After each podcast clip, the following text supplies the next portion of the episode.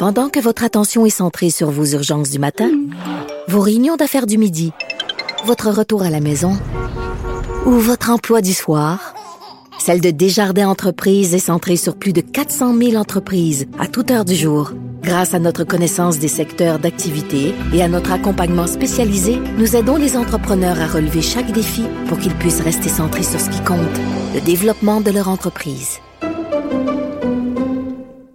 S'organisait, il est en train de se construire un casino contrôlé par le crime organisé à Kanesatake. Ah oui, toute une histoire, une alliance entre la mafia et les Hells Angels pour euh, construire. On est en train de le construire d'ailleurs, un casino là-bas. Mhm. En fait, au point de vue business, là, ça, ça fait sens. hein. Pensons à ça. Mettons, là, c'est au point de vue simplement business, entreprise.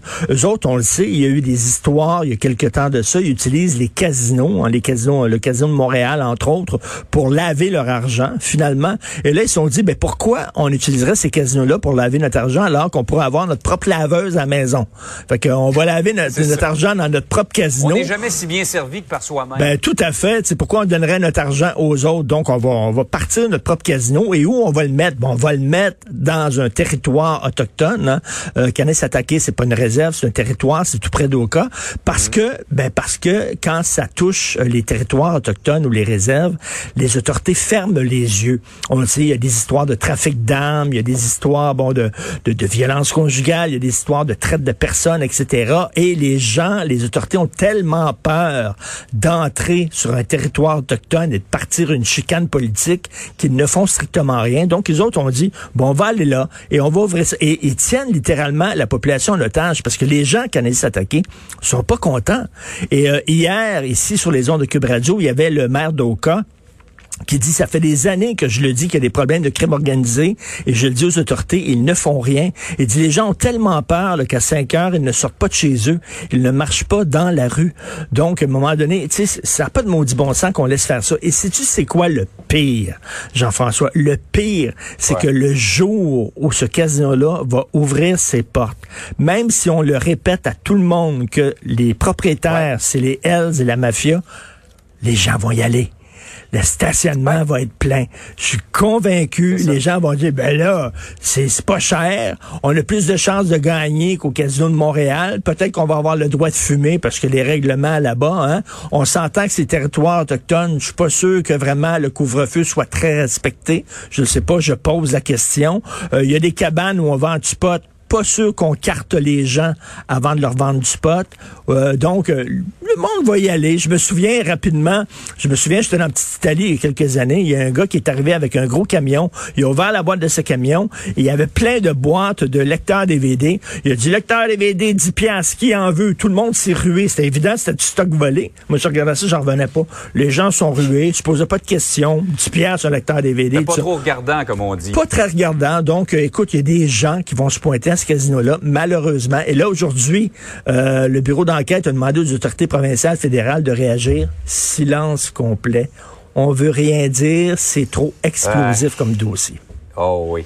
C'est toujours très, très délicat, ces Tout dossiers. à fait. Par ailleurs, Richard, ça a été plus tranquille hier soir, mais quand même deuxième soirée de manifestation contre le couvre-feu à Montréal. Écoute, visiblement, là, je t'en parlais hier, moi je pense que le gouvernement n'est pas sorti du bois. Euh, ça, c'est bien sûr euh, ce week-end ce qui s'est passé. D'ailleurs, à quoi ça sert de casser, de faire de la casse? Est-ce que ça aide ta cause? Absolument pas. T'imagines les restaurateurs, déjà, là, ils ont dépensé énormément d'argent pour respecter les consignes sécuritaires avec le plexiglas, les visières, tout ça. Ils ont dû fermer, perdre de l'argent. Et là, ils doivent se barricader contre les casseurs. Dire, vous aidez pas, absolument pas les restaurateurs. Mais je pense qu'il est temps que le gouvernement sorte et fasse un point de presse et explique en quoi c'est important le couvre-feu. Je pense que c'est pas suffisamment bien expliqué. Il y a des gens autour de moi qui sont responsables, qui sont pas des imbéciles, qui se demandent comment ça se fait qu'il est à 8 heures, comment ça se fait qu'on ne l'a pas laissé à 9h30. Il faudrait vraiment qu'on nous explique avec des données. Tu te souviens, dans Cuba, Cuba de Gooding Jr., dans Jerry Maguire, disait « show me the money ». Là, c'est « show me the data ». Show me the data. Montre-moi les données qui prouvent que le, couvre-feu a vraiment euh, une importance, surtout avec les variants, parce que ça ne passe pas dans et même les policiers, on le sait là, le nouveau règlement pour les masques et tout ça, ça a été donné en catimini. Euh, tu sais, euh, c'est pas compris par grand monde. Donc, il est temps qu'on fasse vraiment, qu'on explique clairement les choses. Je dis pas que ça va décourager les cancers, il va toujours malheureusement avoir des cancers, mais je pense que les gens ont besoin d'explications. Oui, euh, le, sorte de yo-yo qu'on a vécu, on vient toujours à cette expression-là, fait en sorte qu'il y a des gens qui décrochent à un certain moment. Il y, en avait qui avaient déjà décroché au début, là, mais euh, il y en a qui ont décroché en cours de route en se disant, moi, là, et, le printemps est arrivé, j'en ai assez, euh, ça vaut plus la peine de continuer. Ça sera pas évident. Richard, passe une belle journée. Merci, bonne journée.